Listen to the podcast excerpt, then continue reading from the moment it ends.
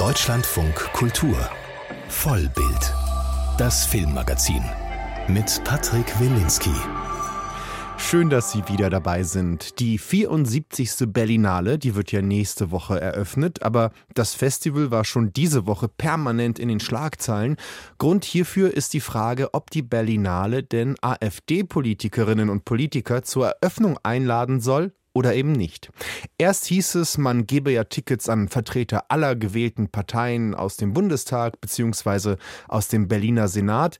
Das gehöre quasi zum guten Ton, das war die Begründung. Am Ende der Woche jetzt folgte dann doch die Ausladung der AfD-Vertreterinnen und Vertreter. Dazu Berlinale Geschäftsführerin Mariette Rissenbeek. Wir haben in den letzten Tagen sehr intensiv mit dem Berlinale-Team, mit allen Mitarbeitenden gesprochen und wir haben auch noch mal für uns rekapituliert, wie in den letzten Wochen die AfD mit ihren neuen Thesen, mit ihren Plänen auf sich aufmerksam gemacht hat. Und es schien uns dann doch tatsächlich unausweichlich, diese Ausladung auszusprechen. Von vielen wurde dieser Schritt gelobt, vor allem weil sich die Berlinale zuvor sehr ungeschickt von unterschiedlichen äußeren Einflüssen hatte treiben lassen. So hatte man jedenfalls den Eindruck. Da gab es ja zunächst den offenen Brief aus der Filmbranche, dann gab es ein öffentliches Statement von Kulturstaatsministerin Claudia Roth. Und so richtig wusste man am Ende nicht, wie sich die Berlinale jetzt wirklich positioniert positioniert hat. Die AfD wiederum weiß ganz genau, wie man sich in so einem öffentlichen Chaos zu positionieren hat und nutzte die Nachricht über die Ausladung sofort für ein Statement, in dem sich die Partei als Opfer dieser Debatte stilisieren konnte. Hören wir die erst ein, dann wieder ausgeladene Fraktionsvorsitzende der Berliner AfD, Christine Brinker. Wenn Sie, wie ich, wie eine offene Gesellschaft ohne Ausgrenzung eintritt, dann muss das für alle gelten, auch für Mitglieder, Repräsentanten und Millionen Wähler der AfD. Ansonsten setzt sich die Berlinale und die gesamte Filmbranche dem Vorwurf aus, antidemokratisch sich zu verhalten. Das kann und darf niemals im Interesse eines internationalen Filmfestivals sein. Ja, und die deutsche Filmbranche selbst, die zeigte sich sehr irritiert von dem Hin und Her der Berlinale. Iris Berben sagte gegenüber den Kollegen von Dreisat: Wir haben eh lange gebraucht, uns mal zu äußern. Das ist bitter, finde ich weil ausgerechnet die Kulturbranche, die doch weit vorne ist mit ihren Standards, die sie einfordert. Und ähm, wir haben so lange darauf gewartet, da mal eine Stellung, eine Haltung zu sehen. Also fassen wir zusammen, die Gemüter bleiben noch erhitzt und es ist ziemlich klar, dass diese Debatte alles andere als beendet ist. Sie wird bis zur Eröffnungsgala am Donnerstag weitergehen und vielleicht sogar darüber hinaus. Wie sich das Ganze entwickelt, wer sich noch äußert, das hören Sie natürlich alles bei uns im Programm von Deutschlandfunk Kultur und vor allem hier in Vollbild. Das deutsche Kino, das steht gleich bei uns im Fokus. Ein Genrefilm, der Neues wagt und ein finsteres Köln zeigt. Mehr dazu gleich. In Köln, da tobt ja gerade die fünfte Jahreszeit. Bunt, laut, fröhlich geht es beim Karneval zu. Doch wer Köln mal von einer ganz anderen Seite sehen will, kann das nach Aschermittwoch nächsten Donnerstag im Kino machen. Denn dann kommt Schock auf unsere Leinwände. Schock ist ein düsterer, ja dunkler Thriller, der in der Kölner Unterwelt spielt. Und Dennis Moschito spielt darin Bruno, einen Arzt, der seine Approbation verloren hat und deshalb illegal arbeitet im Rotlichtmilieu unter Drogendealern, Prostituierten, Illegalen und Gangstern. Eines Tages bekommt dieser Bruno ein etwas anderes Jobangebot. Er soll einen schwerkranken Mafioso behandeln. Ich hatte so eine Anwältin angequatscht. Die hat einen Mandanten mit der CLL. Braucht dringend eine Therapie. Was will die von dir? Die haben mich gefragt, ob ich ihn behandeln kann. Sind die bescheuert? Werden ihre Gründe haben. Ja, dieser italienische Mafioso hatte seine Gründe. Er ist an Leukämie erkrankt und das dürfen seine Gegner nicht erfahren. Bruno zögert zunächst, beginnt aber dann die Behandlung. Wenn Sie irgendwas merken, se qualcosa, dimmi. Se c'è qualcosa, dimmelo. Se c'è qualcosa, dimmelo. Bravo. Okay? Bravo, bene. Perfetto. Schock ist der erste gemeinsame Film von Schauspieler Dennis Moschite und Daniel Rakete Siegel, die versuchen damit ein ja neonlicht durchflutetes Gangsterkino auf die Beine zu stellen, das immer wieder an die Filme des dänischen Kultregisseurs Niklas Winding Refn erinnert. Ich konnte mit dem Regie-Team sprechen und habe sie nach ihrer Zusammenarbeit gefragt. Ihre Freundschaft begann beim Dreh der ZDF-Serie Im Knast. Aber wie wird aus einer Freundschaft ein Regieduo? Das hatte in erster Linie damit zu tun, dass wir, als wir dann gemeinsam gearbeitet haben, festgestellt haben, dass wir da große Freude dran haben, dass wir ähnliche Interessen haben. Daniel hatte große Lust, einen Kinofilm zu machen und ich hatte große Lust, mir den ganzen Apparat mal von der anderen Seite aus anzusehen. Und das war die ideale Gelegenheit dazu. Ja, total. Ich sag's mal so, ne? Es war meine erste Serie. Dennis hat schon auch für mich total viele prägende Filme gemacht. Deswegen kamen wir da ein bisschen asynchron erstmal zueinander, so fast was Erfahrungsschatz angeht. Ich hatte studiert an zwei Filmhochschulen und so. Also ein paar Jahre war ich da auch schon drin in dem Thema. Aber dadurch hat sich da auch sehr was geprägt bei mir, ganz individuell würde ich sagen. So, ne? Ich habe so gemerkt, ah, okay, das ist nicht quasi nur ein Job, das ist nicht etwas, wo man mit handwerklich gelerntem Kram arbeiten muss, so, weil ich war da vielleicht auch sehr in der Suche, so, was ist das eigentlich, Regie zu machen? Also, ne, was ist daran Kunst, was ist Handwerk, was ist dazwischen und so. Und am Ende habe ich so ein bisschen gemerkt, ah, okay, es ist halt tatsächlich auch Freundschaft so. Man braucht schon auch Kollaborateure, man macht es nicht alleine. Das ist da so eine sehr intensive Erfahrung gewesen, weil wir halt auch während des Drehs eigentlich wirklich fast jeden Abend zusammengesessen haben und gegessen, gelebt, aber auch über die Arbeit geredet haben. Das ist so Privat und Beruf sehr verschmolzen. Mhm. Und dann einen Film zu machen, äh, liegt so ein bisschen in der Natur der Sache, wenn man so im Film-Fernsehbereich arbeitet, dass man das irgendwann mal will. So. Und äh, wir haben uns halt eigentlich auch sehr intensiv dazu entschieden zu sagen, wir machen das jetzt auch nicht aus irgendeinem so ökonomischen Druck heraus, mhm. sondern wir machen einen Film, auf den wir Bock haben. Was wir selber gerne. Was wir selber gerne sehen, sehen wollen. Wir ja. wollen auch etwas machen, wo man sich so ein bisschen, wo man herausfinden kann, so können wir das wirklich? Und das hat sich auf jeden Fall für uns beide sprechen, hat sich da total bestätigt. Total, so. ja. Das haben wir da sehr gefunden. So. Aber war das jetzt so, dass die Geschichte über Bruno, diesen Arzt, der kein Arzt mehr sein darf, der dann im Gangstermilieu praktiziert, dass die Idee dieser Geschichte schon in ihrem Schreibtisch lag? Oder ist es eher so, und ich glaube, ich vermute, dass das eher so war, das, was die Amerikaner so Spitballing nennen, dass sich zwei oder mehrere zusammensetzen und dann wird was an die Wand geworfen, hey, in die Richtung, nee, doch lieber in die Richtung. Wie entstand Schock, die Geschichte? Ja, da vermuten Sie sehr richtig. Also wir haben uns über ein Jahr tatsächlich jeden Tag getroffen und haben einfach nur geredet, ohne auch Sachen festzuhalten. Wir haben nichts aufgeschrieben. Wir haben einfach nur sehr viel auch darüber geredet, was wir nicht machen wollen. Wir haben darüber geredet, wie man Teams baut. Das war wahnsinnig wichtig und hilfreich auch dann im Prozess. Auch wenn man Regie führt, man ist ja so ein bisschen Chef natürlich in der Situation ist die Frage, was für ein Chef will man sein? So, ne? Wie will man die Leute mit ins Boot holen?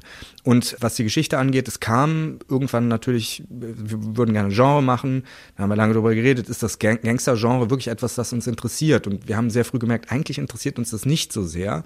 Aber es gibt Aspekte, die wir einbauen können, damit es für uns interessant wird. Und dann kam dann irgendwann halt diese Idee eines Arztes, ein Arzt, der so ein bisschen zwischen den Welten die Seiten wechselt, wenn man so will. Und das hat uns ausreichend interessiert, dass wir über die Zeit drangeblieben sind. Und dann hat das eine zum anderen geführt. Das war auch ein sehr assoziativer Prozess. Wir haben auch zugelassen, dass die Geschichte atmen kann, sich entwickeln kann und haben selbst auch dabei zugeschaut, wohin geht das eigentlich? Sind wir damit glücklich? Wie interpretieren wir das, was wir da gerade aufgeschrieben haben? Es war ein sehr fließender Prozess. Vieles hat aufeinander aufgebaut. Die Geschichte hat sich eigentlich erst im Schnitt vervollständigt. Ne? Genau. Ne? So. Wir haben ja irgendwie so ein Kind in die Grundschule gebracht gefühlt, so mit diesem Projekt so. Da ist einfach so viel Zeug gewesen. Das ist etwas, was irgendwann, glaube ich, auch zu so einem Flow geführt hat, wo wir einfach irgendwie so ein Gefühl hatten.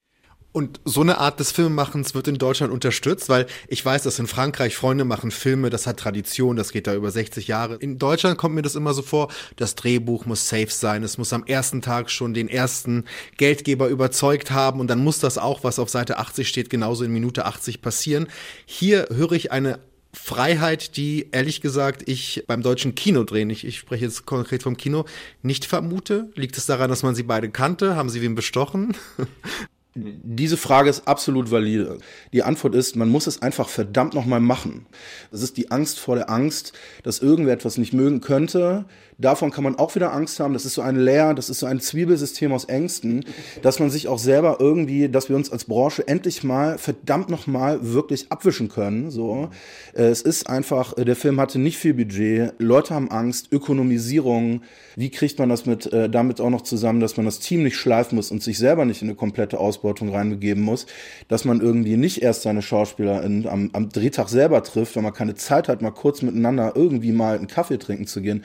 Das sind alles die Probleme. Die Probleme werden, glaube ich, es gibt eine, eine Perspektive, dass es sich ändert. So, ja. Es gibt ein Bedürfnis, dass es sich ändert. Ich sag's mal so. Die Budgets werden nicht zwingend größer, aber wie kann man damit umgehen? Das ist eben der, auch ein Kern unseres Jobs als Geschichtenerzähler und Erzählerinnen, dass wir halt in der Lage sind, irgendwie unsere Geschichte auf den Weg zu bringen und nicht einfach nur ein Korsett aus, äh, wie macht man es, äh, seit 30 Jahren einfach nur einzuhalten und mal nach Zahlen zu machen. Es ist dennoch wahr. Also es gibt diese Angst und wir sind da auch mit angeeckt. Also wir hatten ein Drehbuch, das sehr offen war. Wir haben überhaupt keinen Wert darauf gelegt, auf eine Lesbarkeit wie in einem Roman. Das passiert halt auch recht häufig, weil zu Recht, also ich meine, man muss Menschen überzeugen, die einem Geld geben und, und die wollen etwas lesen, was sie interessiert. Die Geschichte muss funktionieren und, und das muss mit ganz wenig Worten funktionieren. Und, und das hat schon Leute abgeschreckt.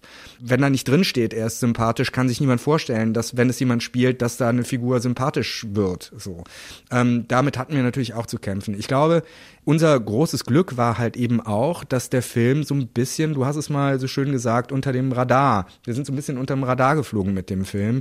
Deshalb haben wahrscheinlich viele gedacht, ja, lass die einfach mal machen. So, ne? Wird schon, wird schon keine Katastrophe geben. Deshalb hatten wir da so ein bisschen mehr freie Hand über die These, warum gerade im deutschen Film Figuren, Hauptfiguren immer sympathisch sein müssen. Über diesen Fetisch könnte man noch stundenlang sprechen. Aber kommen wir zu Bruno, der anders ist vielleicht auch eine Art von Leerstelle ist, was ihn auch so spannend macht und auch ein sehr mh, mm, eine interessante Figur für einen Kriminalfilm, weil er ist ja kein Gangster. Die meisten Figuren in Gangsterfilmen sind Gangster. Er ist ein Arzt, der eigentlich praktizieren wollen würde, aber dadurch, dass er das nicht mehr kann, macht er das halt im ja, Prostituiertenmilieu, im Kriminalmilieu. Wir erfahren nur so, sagen wir mal, so Schlagschatten auf das, was vorher war, auf das, was nachher war. Aber in ihren eigenen Worten, wenn wir Bruno zum ersten Mal im Film begegnen, was ist das für eine Figur? Was ist das für ein Mensch? Ich würde das ungerne beantworten, weil ich glaube, darum geht's. Also jeder soll da etwas selber sehen ich weiß es bis heute nicht so richtig, wer, wer Bruno ist. Und ich glaube, das ist so ein bisschen das, was wir wollten. Wir wollten, dass, dass der rätselhaft bleibt. Leute sagen, das ist jemand, der eine sehr hohe Moral hat, der eine sehr moralische äh, Person ist. Ich würde das nicht so sehen. Ich würde sogar sagen, dass das eine sehr unmoralische ein sehr unmoralischer Mensch ist. Das ist, glaube ich, so ein bisschen der Clou an dieser Figur, dass wir so wenig über sie mitbekommen und dass jeder sich selbst da irgendwie reinlegen kann. Also nicht dialogisch, ich würde sagen, er ist ein Profi. Ein professioneller Arzt. Und das ist das, was ihn schützt, hatte ich das Gefühl. Weil der Film bringt ihn in so eine Dunkelheit, wo dieser Schutz irgendwann nicht mehr funktioniert. Aber das ist ja das Spannende, einen Profi zu sehen, dem das Verlassen auf sein Handwerk irgendwann nichts mehr nützt. Das ist ja auch fast schon so ein nihilistischer, nihilistischer Blick überhaupt auf den Menschen. Was kann ich? Und wenn ich wenn es hart auf hart kommt, hilft mir dann gar nichts. Das ist ein sehr düsterer Blick auch auf den Menschen. Ja, ganz genau. Schön beobachtet. Es ist ein bisschen auch unsere Intention gewesen, äh, zu sagen, okay, Kompetenz alleine ist nicht die Lösung. Wir haben die Tendenz generell zu glauben, man muss das irgendwie nur kompetent handeln und dann funktioniert das. Ich glaube, es gibt wahnsinnig viel Kompetenz auf der Welt, aber, aber man kann halt nicht überblicken, was die Konsequenzen sind. Also wenn man in irgendein System reingreift und, und da hier und da was verdreht und wahnsinnig kompetent weiß, wie das funktioniert, hat man keine Ahnung, wie die, wie die Ripple-Effekte sind. Und das ist ein bisschen Brunos Problem. Der kann, da er halt eben nicht sehen kann, was im Hintergrund passiert, da es ihn irgendwie auch gar nicht wirklich interessiert, setzt er da was in Gang, was er nicht mehr kontrollieren kann. Wo, Inkompetenz einfach nicht, ihm hilft das nicht weiter. Für einen Gangsterfilm wie Schock es ist, sind die Orte ganz wichtig. Und ich glaube, es ist zentral zu sagen, das ist ein Köln-Film, obwohl man, glaube ich, und das kann ich ziemlich deutlich sagen, Köln wahrscheinlich noch nie so gesehen hat. Es ist zappenduster, wir sind vor allem in Hinterhöfen, Parkplätzen, Bordellen. Es ist immer ganz dunkel. Vielleicht können Sie uns mitnehmen auf die Motivsuche. Wie ist dieses Köln von Schock entstanden? Ja, also wir hatten da Lust, einfach so ein bisschen Dualismus aus einem ähm, Stilwillen und Atmosphäre und und so einem ziemlich klaren Bekenntnis zu einer naturalistischen Welt äh, dann doch irgendwie beizubehalten. Also wir haben in den die Motive, die wir jetzt gesucht und gefunden haben, die wir benutzt haben, wo schon sehr viel echt ist. Das Asiaparadies ist halt ein Leerstand, da haben wir beziehungsweise unsere Szenenbildnerin auch unglaublich genau und gut erkannt, was wir da brauchen und uns da auch viel angeboten. Aber ich sag mal so, wir haben jetzt, bin jetzt nicht irgendwo reingegangen, haben so ganz genau definiert, was wir haben wollten. Das ist auch, löst natürlich immer Ängste aus, auch zu Recht da in dem Fall. In der Szenenbildabteilung, wenn man sagt, ja, wir wollen hier 360 Grad bedrehen können. Ne? Wir gucken jetzt nicht nur in die Ecke oder sowas, sondern hier Vollgas, ne, so. Das spielt mit den Motiven natürlich total mit rein. Das ist ja sehr beides, ne. Also sagen wir, die Innenmotive, die wir haben, die Außenmotive. Es war so ein bisschen unser Anspruch, eben nicht zu viel dran zu verändern. Das ist einer der Haken, an denen wir uns entlang arbeiten konnten. So auch die an sich die Logistik der Stadt in der Geschichte ist sehr akkurat. Vielleicht nicht wirklich bis ins Letzte, so. Aber das Klinikum Ports ist circa 20 Minuten entfernt, wenn es gesagt wird. Und abgesehen von ein paar äh, Momenten, wo es auch durch den Schnitt über den Kontext nicht mehr so entscheidend ist, durch eine Auslassung, sind wir da schon sehr genau geblieben. Das war uns wichtig, weil das etwas ist, woran man sich festhalten kann. Also in der Gestalt des Films war das ein ganz zentraler Punkt. Und die Dunkelheit kommt da auch mit. Ne? Es braucht sehr viel Mut zu sagen, wir gehen hier in diese Autowerkstatt und äh, machen erstmal äh, Dreiviertellichter aus so.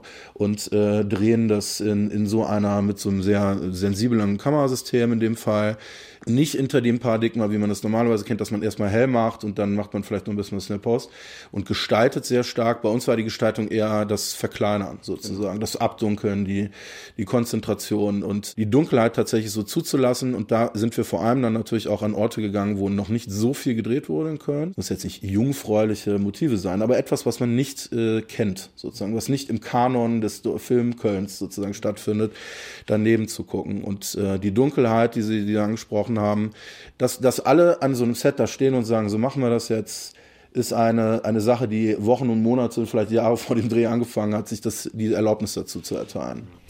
Aber wenn Sie den, den logistischen Aufwand so plastisch schildern, wie ist das? Ist das eine Art von Film, wo die Logistik und Technik dann so präsent ist, dass der Raum für die Schauspieler begrenzt ist? Sie spielen ja die Hauptrolle des Moschito, das sollte man ja vielleicht an dieser Stelle sagen, ähm, und sind auch Regisseur. Also wie war das, wie Sie auch mit Ihren Kolleginnen und Kollegen umgegangen sind? War schon klar, ey, die Technik, das wird jetzt auch alles im Dunkeln sein.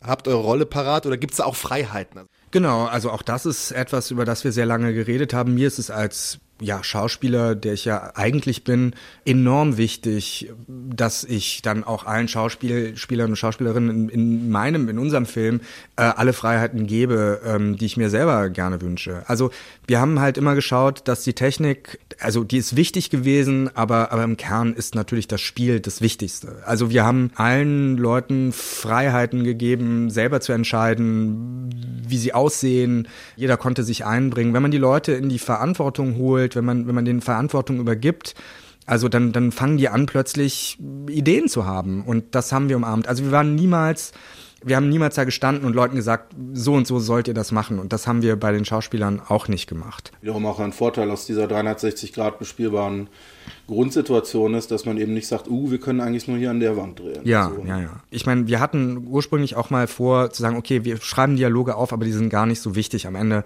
So, aber dann haben wir halt gemerkt, doch, es ist schon wichtig. Es ist wichtig, etwas zu haben, an dem man sich festhalten kann. Wir wollten keinen Improfilm machen. Aber es gab immer die Möglichkeit, da auszubrechen. Und es gab auch immer Situationen, wo Leute, wo Leute ausgebrochen sind und ihren Kram gemacht haben.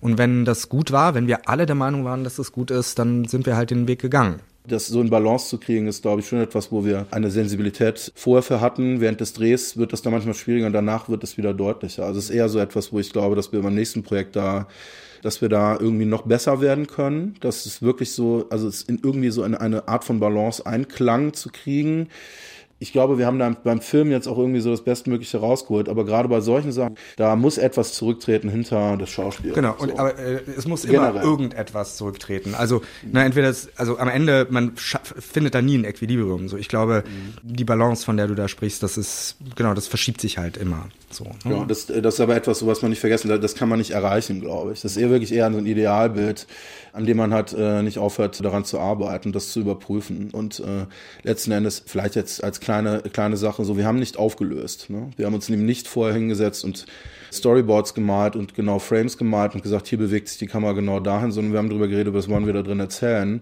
Das ist dann sicherlich auch ein großer Vorteil, wenn man eben einen Film fürs Kino macht, dass man äh, die paar Minuten Zeit hat, eine Probe zu machen, mhm. so und äh, herauszufinden, was man da wirklich macht und dann darauf basierend äh, äh, seinem Impuls folgen kann.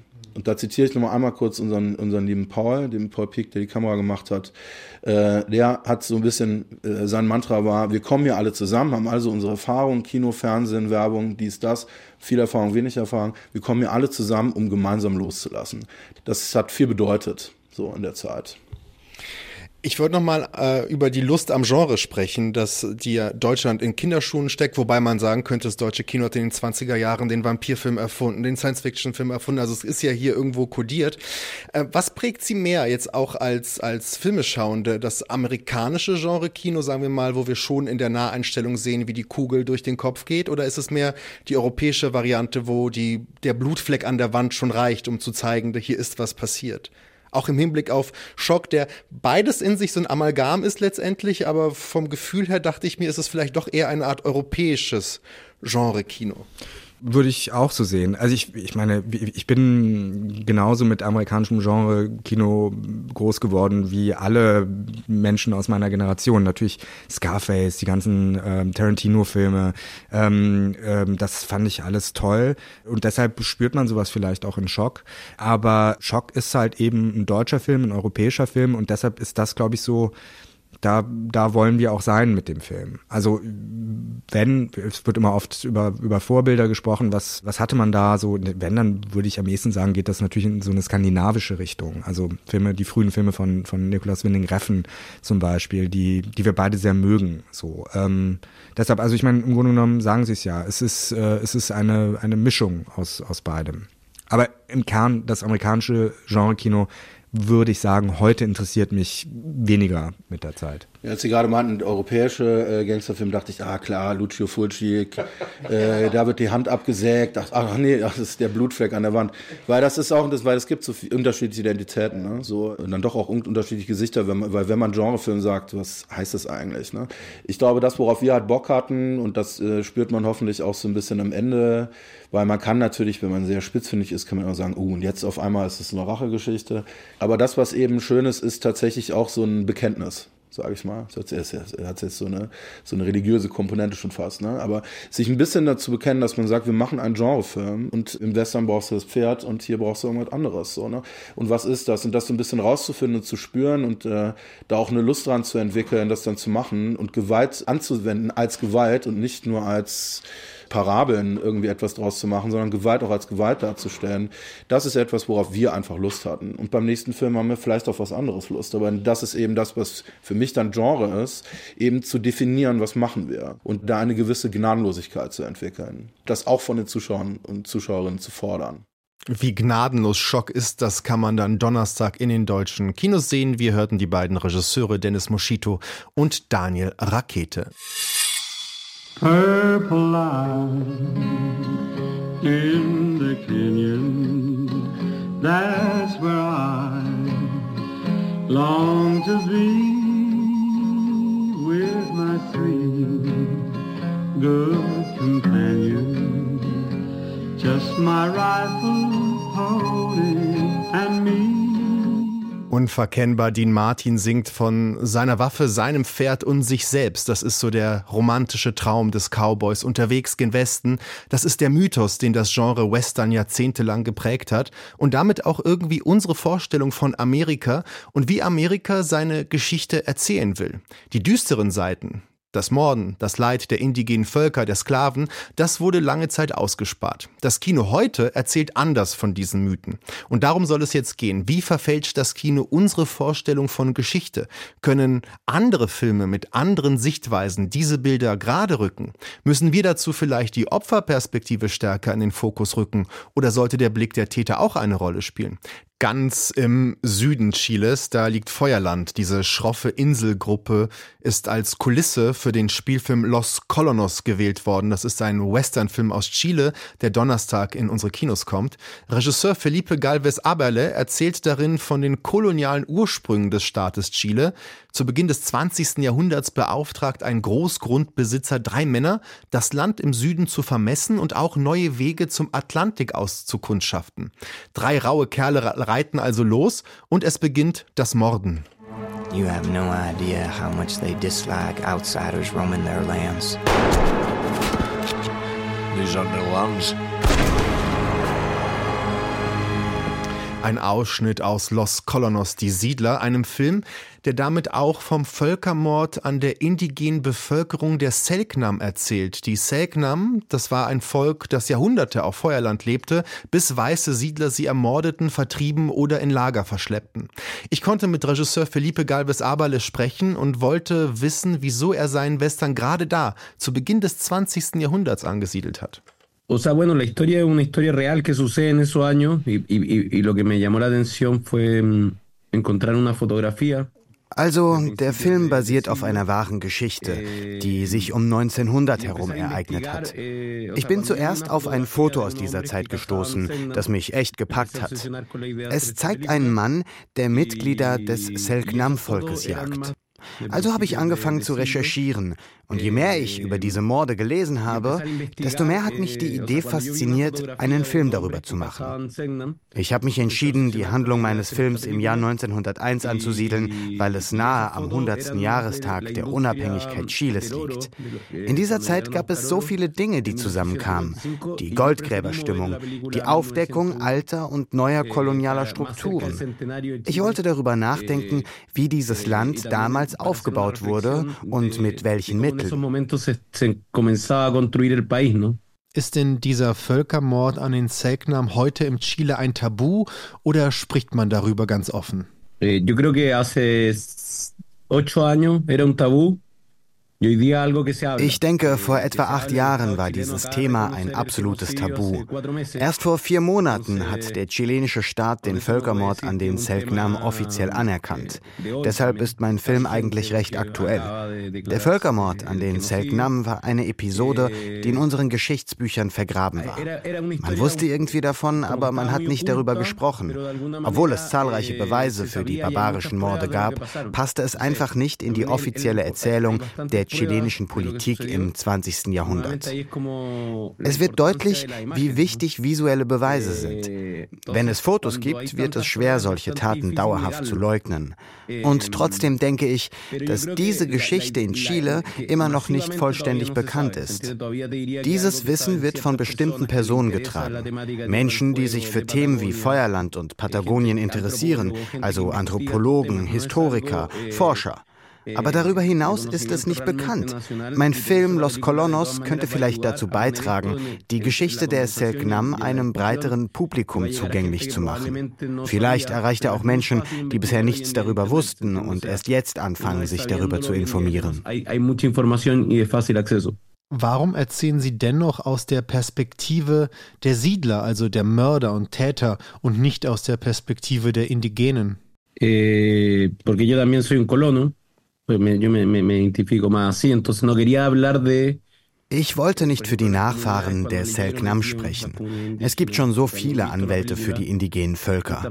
Ich wollte mir diese Perspektive nicht aneignen. Für mich als Regisseur schien es ansprechender, die Sicht der Täter anzunehmen. Es ist einfacher, Filme aus der Perspektive der Opfer zu erzählen. Im Kino sind wir empathischer, wenn wir von der Unschuld und dem Leid der Opfer überzeugt sind. Wenn wir aber einen Film sehen, der uns in die Täterperspektive versetzt, der zeigt, wie diese Menschen Gewalt ausüben, dann könnte das nach dem Film vielschichtige Gespräche, Debatten und vielleicht sogar einen Perspektivenwechsel erzeugen. Das interessiert mich. Ich möchte als Zuschauer herausgefordert werden. Es muss kompliziert sein, manchmal sogar schwierig. Also die Frage, die Sie mir gestellt haben, muss unbedingt Teil dieser Debatte sein. Ich möchte, dass das Publikum sich fragt, warum die Täter? Wieso dieser Blick? Ich finde das den einzigen einzig produktiven Ansatz für historische Filme. Die andere Antwort, die ich auf Ihre Frage geben möchte, ist, ich erzähle aus der Sicht der Täter, weil auch meine Vorfahren Siedler waren. Ich bin letztlich ein Nachfahre dieser Perspektive. Und natürlich habe ich mit Mitgliedern der Selknam darüber gesprochen und sie waren froh, dass ich nicht für sie sprechen wollte. Die Menschen der Selknam sind sehr darauf bedacht, dass ihre Kultur nicht durch Bilder, Souvenirs und derartiges erneut ausgebeutet wird. Auch deshalb interessierte mich die brutale Perspektive der Kolonialisten. Es ist anspruchsvoller, komplizierter, zugleich nuancierter. Eines der Ziele des Films war es, dass sich die Zuschauer fragen, warum diese Dinge passiert sind, warum diese Verbrechen begangen wurden.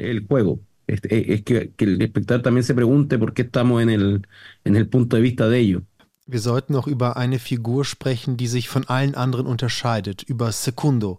Er reitet mit den Mördern mit, er schreitet auch zur Tat, er mordet auch. Er ist aber keiner von den Siedlern, er ist kein Weißer, er ist auch kein Indigener. Warum war es Ihnen wichtig, jemanden wie Secundo unter die Hauptfiguren zu stellen? Wieso ist diese Perspektive auch interessant? Segundo, de alguna manera representa a los chilenos en la película. La mayoría de los chilenos, el 95% de la población es mestiza. Die Figur des Segundo repräsentiert in gewisser Weise das heutige chilenische Volk. Die Mehrheit der Chilenen, 95 Prozent der Bevölkerung, sind Mestizen, also Nachfahren von Europäern und indigener Völker. Und Segundo ist einer der ersten Mestizen in Chile. Mit ihm beginnt die Reise der modernen chilenischen Gesellschaft. Und ich glaube, dass Segundo eine Figur ist, die an seiner Passivität gemessen wird. Er beobachtet nur. Er hilft nicht. Er repräsentiert für mich den damaligen jungen chilenischen Staat. Denn die Beteiligung des chilenischen Staates an diesem Völkermord besteht darin, hinzuschauen und nichts zu unternehmen. Es ist gerade dieses Hinsehen und Nichthandeln, das hier die historische Schuld auslöst. Segundo verkörpert diesen Konflikt. Historisch war es sehr üblich, dass Mestizen an solchen Morden damals teilnahmen. Die Wahrheit ist aber, dass ein Segundo keine andere Wahl hatte. Wenn er sich verweigert hätte, wäre er bestraft worden. Letztendlich war dies Teil eines Systems, das von wirtschaftlichen und sozialen Strukturen geprägt war. Eine Industrie könnte man sagen. Und deshalb ist Segundo als Figur so spannend und auch neu fürs Publikum. Die Sicht eines Cowboys oder eines englischen Soldaten ist da viel bekannter. para la audiencia. Se entiende como que verlo desde un cowboy, verlo desde un soldado inglés Sie haben mir zu Beginn des Interviews ja erzählt, dass die Reise des Films mit einer Fotografie begann, also auch einem Bild. Und jetzt, nachdem Ihr Film ja auch schon in Chile läuft und auf so vielen Festivals gelaufen ist und von einem großen Publikum auch gesehen worden ist, können Sie denn sagen, dass Ihr Film, die Bilder, die Sie produziert haben, auch etwas verändern? Kann ein Film wie Los Colonos etwas verändern, eine Diskussion ins Laufen bringen, vielleicht auch eine Seite der Geschichte neu schreiben, anders schreiben, umschreiben? Oder ist es vielleicht naiv zu sagen, dass Filme wie ihrer etwas verändern können? Yo creo que la película ayuda a que se genere, amplifica las, las, las conversaciones. O sea, no creo que la película, el cine por sí mismo ich denke, dass der Film dazu beigetragen hat, wichtige Diskussionen in die Wege zu leiten. Ich glaube nicht, dass das Kino die Geschichte umschreiben oder auf eine andere Weise beeinflussen kann. Aber ich glaube schon, dass er Teil einer Diskussion sein kann. Das Kino ist eine Möglichkeit, sich diesen heiklen Themen und Problemen zu nähern. Es ist natürlich nicht dasselbe, einen Film anzusehen oder einen Fachartikel zu lesen. Der Film ist eine naivere Möglichkeit, sich der Komplexität der Geschichte zu nähern. Gleichzeitig können Kinobilder Ideen von Geschichte prägen und sogar verfremden. Verstehen Sie, was ich meine? Es gibt viel Propagandakino, immer noch. Der klassische amerikanische Western war Propagandakino. Es war ein mächtiges Genre und prägte den amerikanischen Mythos. Filme, wie ich sie mache, sind da anders gedacht. Ich will nicht nur unterhalten. Ich bin aber auch kein Historiker. Ich bin Filmemacher und trage vielleicht zu einem anderen Verständnis von Geschichte bei. Wenn ich nicht daran glauben würde, dass ich zumindest ein bisschen etwas in Bewegung bringen kann, dann wäre ich gescheitert. Dann wäre es am Ende effizienter, einen wissenschaftlichen Artikel zu schreiben. Das ist sicherlich wichtig, aber eben nicht das, was ich tun möchte. Pero es muy interesante colaborar en estos temas. Regisseur Felipe Galvez Aberle über seinen Film Los Colonos, Die Siedler, ab Donnerstag in unseren Kinos. Wir bleiben noch beim Western. Das ist ja das älteste Filmgenre, weil der Western gleichzeitig mit dem Kino geboren wurde. Doch diese klassische Ära von Filmen, die geprägt worden sind, eines John Fords vielleicht, die ist ja längst vorbei. Aber das Genre Western, das ist nicht totzukriegen. Wir hatten den Psychedelic Western aus den 60er Jahren, die Spaghetti Western aus Italien, jetzt der sogenannte Neo-Western und ich will das nicht vergessen, der TV-Western, der ja gerade mit Yellowstone eine richtige Renaissance feiert. Anlässlich des Kinostarts von Los Colonos, über den wir ja gerade gesprochen haben, präsentiert jetzt die Streaming-Plattform Mubi eine Reihe mit Neon-Western. Ja, Im Gewand des Neon-Westers werden in diesem Film auch antikoloniale Perspektiven eröffnet, aktuelle Themen wie Wanderarbeiter werden aufgegriffen oder eben auch der Western entmythologisiert. Und Anke Lewicke macht das mit mir. Hallo Anke erstmal. Hallo Patrick. Du hast dir all diese Filme der Reihe angesehen, du kanntest auch schon einige. Beginnen wir doch mit einem brasilianischen, wir bleiben dabei auch in Südamerika, Bacurau von Mendoza Filho. Der spielt ja in der Gegenwart, hat aber eine gewisse Parallele zu Los Colonos, denn auch hier sind es die Gringos, die ihr Unwesen treiben und einer von ihnen wird gespielt von einem deutschen Gringo von Udo Kier. Ja, was ich hier so interessant finde, eben in dem Interview ging es ja vielfach um Täter- und Opferperspektive. Ja. Und hier, ja, lernen wir erstmal, es ist so eine karge Berglandschaft. Und da gibt es ein Dorf und der Dorflehrer sagt dann, huch, unser Dorf ist von allen Landkarten verschwunden, gerade von den GPS-Unterstützen. Also das ist ja schon eine Metapher, die man so lesen kann für Kulturen, die verschwunden sind, für Unterdrückung durch Kolonialmächte. Aber bevor das alles losgeht, lernen wir ja erstmal diese Dorfgemeinschaft kennen bei einer Beerdigung.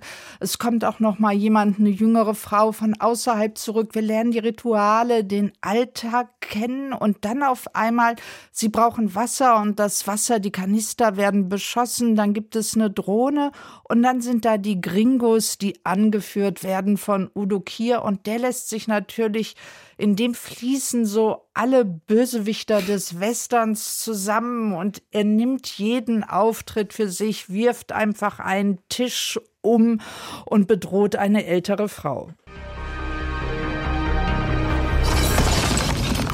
Por que vocês estão fazendo isso?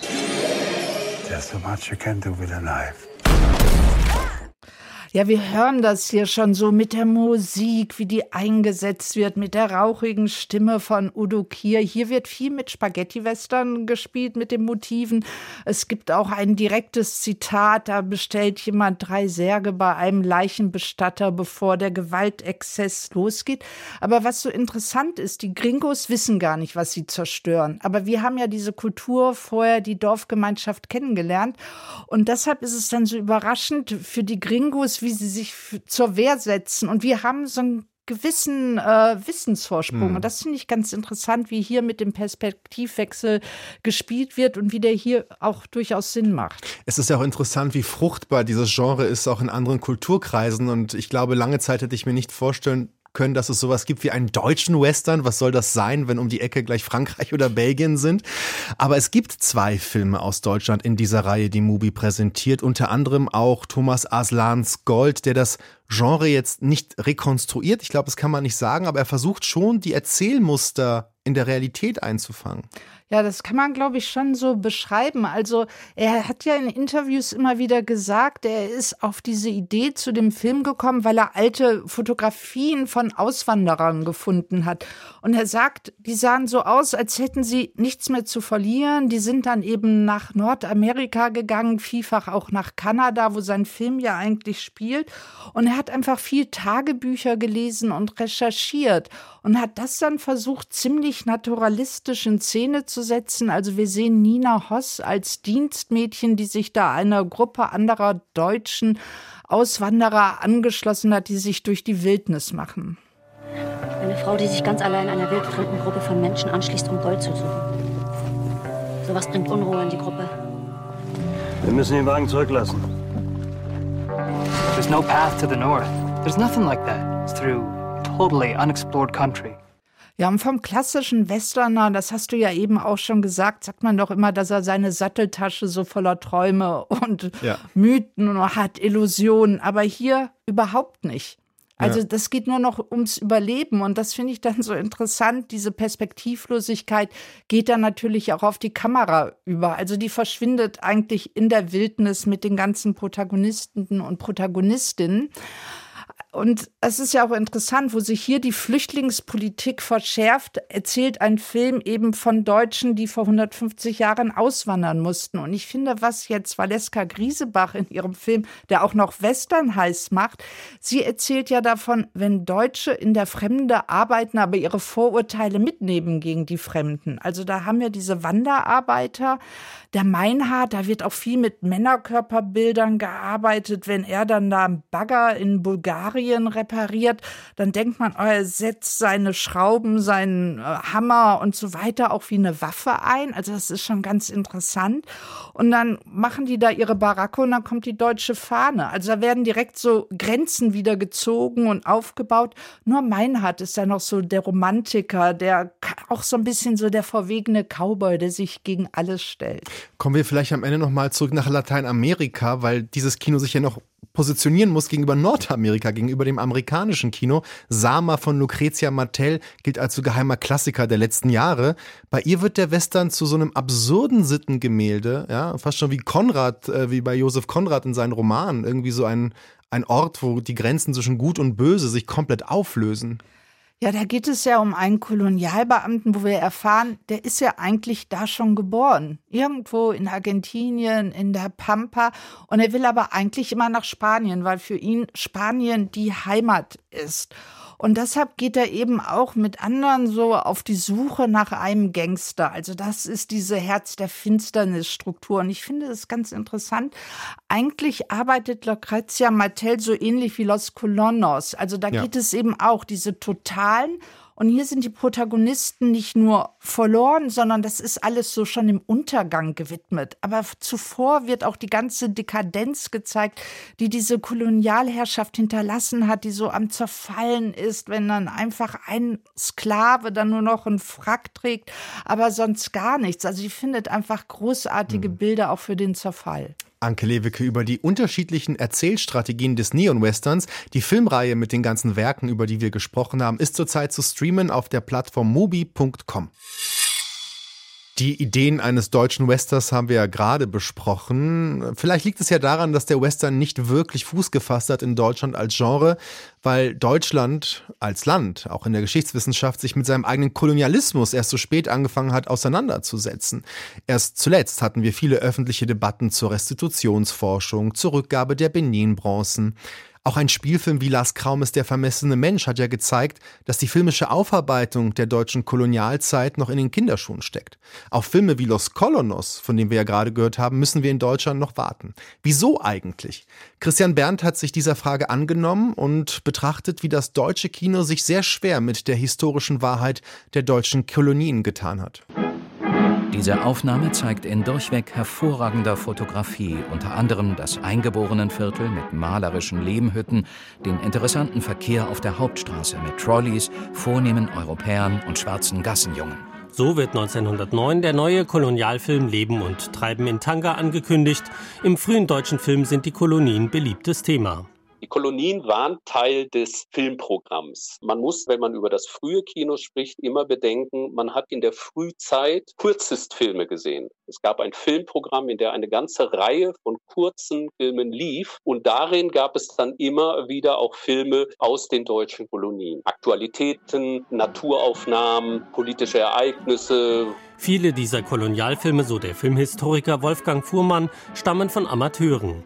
Afrika-Reisende wie Robert Schumann drehen nicht nur Jagd- und Naturfilme, sondern filmen auch während des Herero-Krieges. Von den deutschen Kolonialverbrechen erfährt man darin nichts. Nicht die Realität der kolonialen Ausbeutung zeigen diese Filme, sondern das Fantasiebild einer wohlwollenden Kolonialmacht. Wir bauen hier Krankenhäuser, wir bilden die Leute aus, die Schule war ein Thema, der Ackerbau. Diese Themen fanden sich immer wieder.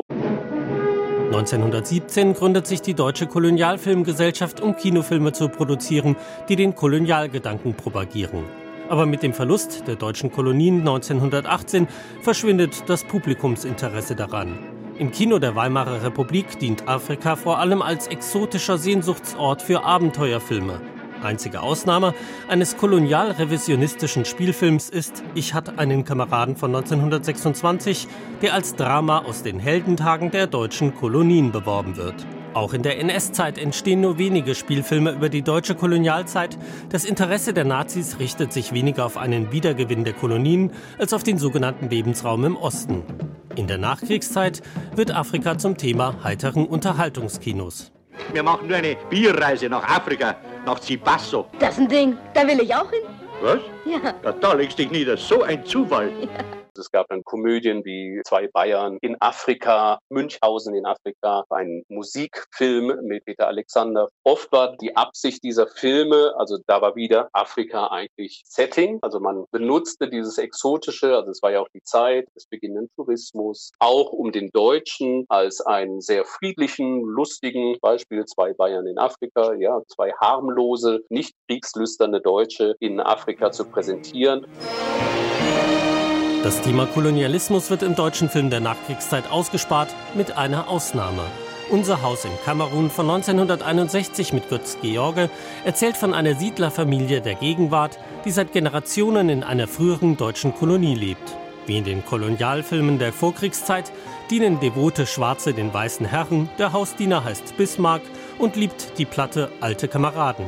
Als sie kaputt geht, beruhigt der Hausherr den Diener. Bismarck, Morgen bestellen wir eine neue. Ja, Banner. die deutschen Plantagenbesitzer erlebt man als großzügige Arbeitgeber, die naiven einheimischen Wohlstand und Gesundheit bringen. Das sind ja alles Motive, die sich noch aus der Frühzeit der Kolonialfilmproduktion speisen. Also zu zeigen, welche Errungenschaften hat man denn dort in Afrika geschafft und wo sind die Kontinuitäten. 1966 thematisiert erstmals eine Fernsehdokumentation das Thema Kolonialverbrechen Haya Safari, die Legende von der deutschen Kolonialidylle von Ralf Giordano. Hier liegt das letzte große Tabu unserer jüngeren Geschichte, das Hätschelkind ganzer Generationen, eine verschleppte nationale Krankheit.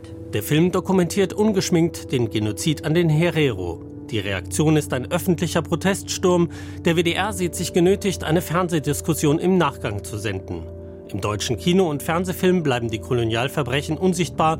Einzige Ausnahme ist 1985 der DDR-Fernsehfilm Moringa von Egon Günther.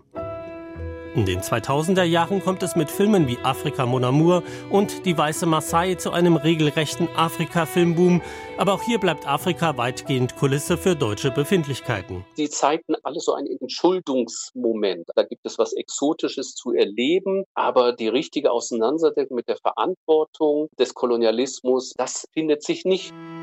Das Problem zeigt sich auch im ersten deutschen Kinofilm, der den Völkermord an den Nama und Herero thematisiert.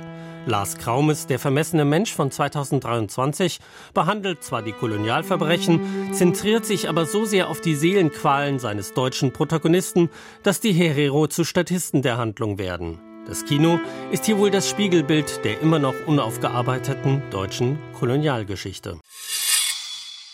Wenn wir uns jetzt nochmal überlegen, wir haben über die Genres wie Western gesprochen und die dann so viel verhandeln können wie Kolonialismus, Gewalt, aber auch Migration dann kommen wir immer wieder auf das Thema zurück, wie erzählt das Kino von Identität? Ja, wie prägen Kriege, Kolonialismus unser Leben heute? Welche Geschichten können wir darüber erzählen? Darüber sprechen wir ja in dieser Sendung und ein aktueller Dokumentarfilm aus Deutschland sucht auf diese Fragen ganz eigene Antworten. Biografisch und persönlich erzählt der Regisseur Dieu Hao Do von seiner vietnamesischen Familie, die auf der ganzen Welt zerstreut ist und nicht mehr miteinander redet. Er möchte das ändern. Das sind meine Onkel und Tanten. Sieben Geschwister, die nicht mehr miteinander sprechen, teilweise seit Jahrzehnten. Wenn ich meine Familie nach der Vergangenheit frage, wird viel geweint. Oder geschimpft. Oder geschwiegen. Einig sind sie sich nur in einer Sache. Schuld ist der Kommunismus.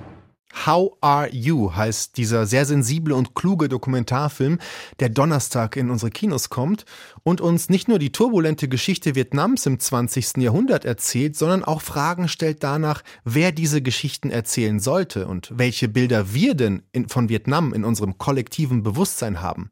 Darüber konnte ich diese Woche mit Regisseur Dieu Hao Do sprechen und wollte von ihm wissen, wie er damit umgegangen ist, dass er innerhalb seiner Familie mit seinen Plänen über Vergangenheit, Trauma und Identität zu sprechen, zunächst auf großes Schweigen gestoßen ist. Ja, das war, glaube ich, das Spannende, dass ich mir selber lange Zeit, ich glaube auch aus dem Gefühl der Angst, mir diese Entschuldigung gesucht habe, ich möchte nicht mit mir darüber reden, aber in dem Moment, wo ich ihn Fragen gestellt habe, ist mir schon aufgefallen, die möchten total gern darüber reden. Da kommt ganz, ganz viel. Hm. Wir lernen sehr viel auch nochmal über die unterschiedlichen ethnischen Minderheiten. Also es geht von so sino-tibetischen Völkergruppen bis zum malayo-polynesischen. Ihre Familie gehört zur chinesischen Minderheit. Ja, genau. Können Sie uns ein bisschen was davon erzählen? Ich glaube, dass man die Geschichte gar nicht weiß. Und es ist wichtig, weil letztendlich dann auch was Politisches passiert. Ja, also es gab und es gibt heute noch eine große chinesische Minderheit, gerade im Süden von Saigon. Und das war, bevor die Kommunisten eben ins Land kamen, gerade im Süden von den Chinesen, die größtenteils den Handel und das Bankwesen aufgebaut haben. Das sind eben Migrationsbewegungen, auch teilweise Fluchtbewegungen. Wir reden jetzt vom Sino-Japanischen Krieg in den ähm, 30ern und 40ern. Da ist beispielsweise mein Vater vor den Japanern geflüchtet aus Südchina. Und das sind unterschiedliche Migrationsbewegungen, die dann beispielsweise in den Süden nach Vietnam geführt haben. Und dort haben sich dann unterschiedliche Minderheitsgruppen im Süden angesiedelt und eben auch Handel und Bankwesen aufgebaut, aber auch eigene Schulen, eigene Tempel. Und aus dieser Gruppierung kommt auch meine Familie, also eine mhm. südchinesische Familie in Saigon. Sie probieren die Familie zusammenzuführen, quasi an einen Tisch, wenn man das so metaphorisch sagen kann. Und es beginnt dann das, was vielleicht bei vielen großen Familien passiert. Es entwickelt sich so eine Spirale an Vorwürfen. Haben Sie das selber unterschätzt? Absolut. Also ich glaube, ich war auch so ein bisschen romantisch und naiv, mir vorzustellen, wenn sie dann einmal zusammen sind, dann werden sie sich schon zurückhalten. Aber natürlich traf das jetzt in der Form nicht ein, sondern sie gingen von Anfang an relativ rücksichtslos aufeinander los mit Vorwürfen. Und da spielt natürlich die Geschichte diese Erfahrung der Flucht und der Vertreibung mit rein, aber vor allen Dingen sind es auch zwischenmenschliche Beziehungen, die da sehr, sehr zentral verhandelt werden, die in jeder Familie irgendwie existieren, Ungereimtheiten. Viele mussten fliehen, aber einige sind auch geblieben und darum geht es, dass die, die geblieben sind, sich nicht anerkannt fühlen in ihrem Leid des Zurückbleibens? Ja, also ich beschreibe die immer alle so ein bisschen so als Zeitkapseln. Die haben zum einen teilweise ihre Heimat eben verlassen müssen, also sind aus Vietnam geflüchtet, sei es jetzt nach Deutschland, nach Los Angeles oder nach Hongkong. Und diejenigen, die dort geblieben sind, also jetzt spezifisch einer meiner Onkel, die in Saigon geblieben sind, die haben natürlich einen Wandel des Landes auch mitbekommen und daran aber auch nicht gesehen zu werden, wenn man sich 40 Jahre später nicht sieht. Das ist natürlich auch sehr verletzt ne? und das ist in so einem Kosmos und der Familie manchmal dann noch vielleicht ein bisschen eng. Ich meine, dieser Onkel ist ja eigentlich die geheime Haupt Hauptfigur des Films. Ich habe auch das Gefühl, sie reiben sich besonders an ihm. Der provoziert sie auch besonders. So, was ist das eigentlich für ein Typ? Wie würden Sie ihn beschreiben? Naja, der ist wie so ein Chamäleon. Der ließ sich nie so wirklich greifen. Und ich glaube, das ist aber aus diesem Leben, was er auch geführt hat, auch für mich nachvollziehbar dann später gewesen, weil der sich immer anpassen musste. Und der hat auch anfangs gar nicht verstanden, dass es hier um historische Aufarbeitung geht, um die Vertreibung. Also ein Thema, was heutzutage nach wie vor total tabu ist in der Gesellschaft. Der hat sich immer so ein bisschen rausgeredet, der wollte immer, dass ich beispielsweise schöne Landschaften von Vietnam ja. fotografiere, statt wirklich über wichtige Dinge zu sprechen, weil das, was damals passiert ist mit dem Umerziehungslager. Und das ist mir dann klar geworden. Und der war auch total schwierig, davon zu überzeugen, überhaupt vor die Kamera zu treten. Ja, es geht ja auch um Schmerz. Ich hatte das Gefühl, das ist so das große Thema des Films, ein tiefer Schmerz, an dem man vielleicht auch gar nicht ran möchte, den man versteckt hat? Oder hatten Sie das Gefühl, dass die Familienmitglieder, egal wo sie sind, dass alle eine Methode, eine Taktik entwickelt haben, mit dem Schmerz umzugehen? Oder ist das am Ende dann doch Verdrängung?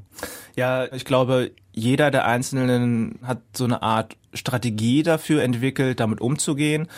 Und das ist jetzt nicht besonders linear. Wir sehen auch Alkoholismus, wir sehen ja so eine Ohnmacht. Eine sehr spannende Person in dem Bezug ist eben mein jüngster Onkel. Der ist ja dann letztlich auch psychisch krank geworden. Der hat nicht so eine richtige Strategie gefunden und der vereint eigentlich sehr, sehr viele dieser Konflikte in sich und ist in dem Sinne auch nochmal ein sehr spannendes Symbol auch dieser Familie, aber auch so ein spannendes Symbol, wenn wir auf die Folgen der, der Flucht und Vertreibung aus Vietnam mhm. blicken. Das ist ja auch interessant. Ich habe ein Zitat von Ihnen gefunden zu Ihrem Film, dass man Vietnam am Ende nur durch eine amerikanische Erinnerungsmaschine kennt und Ihr Film soll das ändern. Was ist die amerikanische Erinnerungsmaschine? Wie prägt sie unser Bild von Vietnam?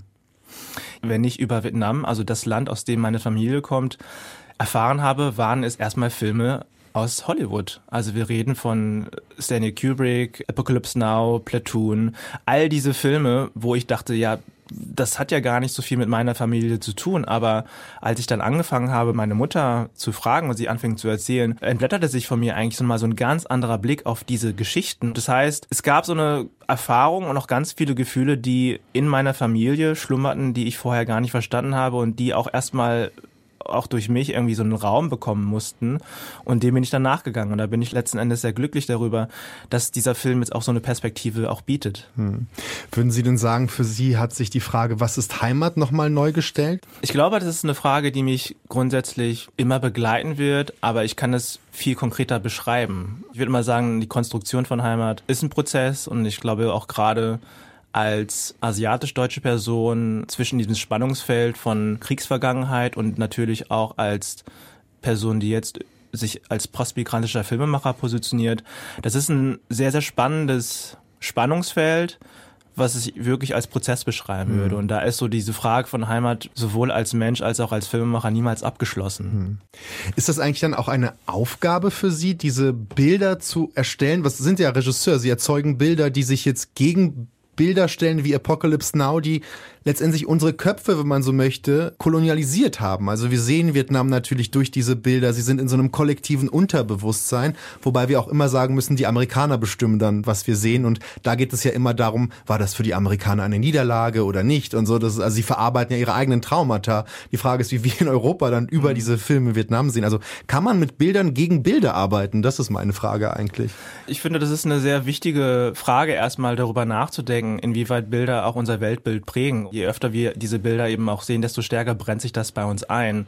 Und da ist mein Film jetzt natürlich nur so ein kleiner Beitrag dazu, aber die Bedeutung von Bildern oder auch vor allen Dingen die Wirkmacht von Bildern ist ja gar keine Frage. Das liegt ja auf der Hand. Und je mehr wir solcher Bilder sehen und je mehr wir auch solche komplexen Gefühlszusammenhänge sehen, da bin ich fest davon überzeugt, dass uns das einfach auch prägen wird, anders über Geschichte und insbesondere jetzt über den Krieg in Vietnam nachzudenken und den auch anders zu beleuchten. Und vor allem die Folgen dessen. Und die Folgen dessen. Wenn wir klar. über die Diaspora sprechen, über die Einflüsse, die Menschen dann auf andere Gesellschaften haben, ich glaube, dass diese Geschichten, kann man sagen, sind die unterrepräsentiert, sind sie nicht erzählt? Sie sind nicht erzählt und ich hoffe, dass sie noch viel, viel mehr erzählt werden. Aber das hat aber auch sehr viel damit zu tun, dass meine Generation jetzt auch anfängt, Fragen zu stellen. Fragen an die ältere Generation und natürlich auch in diese Berufe zu kommen, selber auch zu verstehen, dass unsere Erfahrungen, unsere Geschichten wichtig sind und dass sie wirklich auch für die Mitte der Gesellschaft sind. Ne? Hm. Ein Anfang ist auf jeden Fall gemacht in dem wirklich herausragenden Dokumentarfilm How Are You? Ab Donnerstag in den Kinos. Der Regisseur Dio Hao Do war mein Gast. Vielen Dank für den Besuch. Dankeschön. Nach unserem Blick auf postkoloniales Kino, so nenne ich es mal einfach, auf Vietnam, Deutschland, Chile, fehlt in dieser Sendung ja irgendwie noch ein Blick in die USA. Der Februar ist dort ja klassischerweise der Black History Month, also ein Monat, in dem vor allem die Entertainment-Industrie Geschichten der afroamerikanischen Community erzählt. Die Idee dahinter ist, Perspektiven zu ändern, falsche Narrative zu korrigieren, ungehörte Stimmen und verdrängte Bilder von Minderheiten stärker ins Zentrum der öffentlichen Debatte zu rücken. Ein Ort, an dem diese Idee seit 1992 gefeiert wird, das ist das Pan African Film and Arts Festival in Los Angeles, ein Festival für die afrikanische Diaspora in den USA, um, wie es heißt, unsere Geschichten endlich zu erzählen und damit natürlich auch die Bedeutung der panafrikanischen Kultur zu promoten. Kerstin Zilm hat die aktuelle Ausgabe für uns besucht. Priscilla Kunku Oyveda ist aus Sierra Leones Hauptstadt Freetown zum panafrikanischen Filmfest kurz PAF nach Los Angeles gekommen. Zur weltweiten Premiere ihres Kurzfilms This is Where My Memory Began. I'm not really sure time my memory begin. Now we whisper them. Maybe they travel across the water them. Es geht um einen mehr als 400 Jahre alten Baum, der im vergangenen Jahr gefallen ist. Und um die Geschichte ehemaliger Sklaven, die nach Afrika zurückkehrten und rund um den Baum eine Stadt bauten. Freetown. Kunku Oveda kann sich keinen besseren Ort als PAF vorstellen, diesen Film zu zeigen. Uh, Weil es das größte Filmfest für Schwarze und die afrikanische Diaspora ist. Ich möchte, dass die ganze Welt die Geschichte von diesem Baum kennt. Alle, die zu diesem Festival kommen, interessieren sich für diese Art der Spurensuche und Erinnerung. Mein Film ist hier in guter Gesellschaft, wo er von anderen schwarzen Filmemacherinnen, Produzenten und Zuschauern gesehen werden kann. Der neunminütige experimentelle Film wird bei dem Festival neben potenziellen Kinohits gezeigt. Sergeant Decker, we have come a long way to find you. Zum Beispiel Outlaw Posse, ein Mario van Peebles Western mit Whoopi Goldberg. Oder die Musical-Komödie A Hip-Hop-Story, mit der das Festival am Mittwoch seine feierliche Eröffnung hatte. Hip-Hop is dead. Auf dem roten Teppich wie bei der Gala erschien auch reichlich Hollywood-Prominenz, darunter Eddie Murphy, Snoop Dogg und Danny Glover. Der Schauspieler und politische Aktivist Glover ist Mitbegründer des Festivals, wie auch Ayuko Babu. Babu erklärt in einem Interview mit der Zeitung LA Sentinel Newspaper, warum es ihnen vor 32 Jahren so wichtig war, ein Festival von und für schwarze Filmemacher zu schaffen. Es war wenige Monate, nachdem Rodney King vor laufenden Kameras von weißen Polizisten brutal zusammengeschlagen worden war. Die Medien zeigten damals das Geschehen kaum aus der Perspektive von Schwarzen, sagt Babu. We got to tell our story. Now, if we don't tell our story, you're gonna get lost. Wir müssen unsere Geschichten erzählen, sonst tut das keiner. Filmfestivals waren schon immer auch politisch. Nehmen wir Cannes, das berühmteste Festival der Welt. Es heißt, dass man dort sein muss, um wahre Anerkennung zu finden. Aber man findet kaum Schwarze in Cannes. Um ernsthaft unsere Geschichten zu erzählen, brauchen wir unser eigenes Festival. In diesem Jahr spiegelt das PAF-Programm die jüngsten politischen Ereignisse. Der Mord an George Floyd, Bürgerkriege in Afrika, Entschädigung für Sklavenhaltung. Der Dokumentarfilm Gaining Ground macht darauf aufmerksam, dass afroamerikanische Landwirte aufgrund einer Gesetzeslücke im vergangenen Jahrhundert 90 Prozent ihres Bodens verloren haben. Er hat schon mehrere Preise gewonnen. Regisseur Eternal Polk sagt, ihn jetzt in Los Angeles zu zeigen, hat dennoch eine ganz besondere Bedeutung. Then you go to a festival like this and you see you know the scope of stories the different types the different subject matters the Bei diesem Festival siehst du so viele unterschiedliche Filme aus allen Ecken der Diaspora wie sonst nirgendwo. Wir können uns miteinander austauschen und wir sind nah an Hollywood. Es gibt zum Beispiel ein Frühstück mit der Gewerkschaft für Regisseure und andere Gelegenheiten zum Kontakte knüpfen. Das ist sehr wertvoll, besonders für freischaffende Filmemacher wie mich. you're looking for especially if you're independent filmmaker Auch Feelgood-Geschichten haben Platz im Programm. Da ist zum Beispiel Gaining Back the Groove über Songwriter und Produzent Richie Weeks. Dokumentarfilmerin Celia Aniskovic erklärt, dass sie als weiße Regisseurin eine besondere Verantwortung während der Produktion hatte. I was very aware of it from the get-go. Our entire team, other than Das war mir von Anfang an sehr bewusst. Bis auf mich waren alle im Team schwarz. Ich wusste, dass ich manche von Richies Erfahrungen allein nicht nachvollziehen kann. Zum Glück habe ich das Vertrauen der Familie gewonnen. Hätten sie gesagt, dass ich nicht die Richtige bin, hätte ich das absolut akzeptiert. Bis zum 19. Februar sind mehr als 200 Filme beim Panafrikanischen Festival in Los Angeles zu sehen. Priscilla Kunku Oiveda aus Sierra Leone kann den Gründern nicht genug danken. I'm interested in stories about black folks. Ich bin neugierig auf Geschichten über Schwarze überall auf der Welt, die noch nie aus unserer Perspektive erzählt wurden. Vor Perth gab es keinen Ort, wo ich von diesem Baum hätte erzählen können. Von Freetown in diesem kleinen Land Westafrikas, das fast niemand kennt. And now, the tick don't die.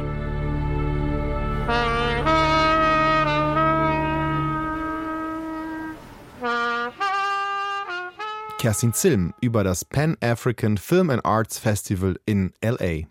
Und ich glaube, dass nach dieser Sendung ganz deutlich geworden ist, was für einen ungemein starken Einfluss Filme und das Kino haben, wenn es darum geht, Identität zu stiften, von Gruppen oder von Individuen, diese Identitäten dann auch zu festigen oder zu verändern und dadurch auch durchaus hin und wieder unsere Wahrnehmung von Geschichte beeinflussen. Aber das ist auch ein Prozess, der sicherlich noch längst nicht abgeschlossen ist. Ein Thema, das auch viele Filme und Werke auf der 74. Berlinale beschäftigt. Mehr dazu in den nächsten zwei Wochen hier in Vollbild live von der Berlinale. Vielen Dank fürs Zuhören, sagt Patrick Wilinski.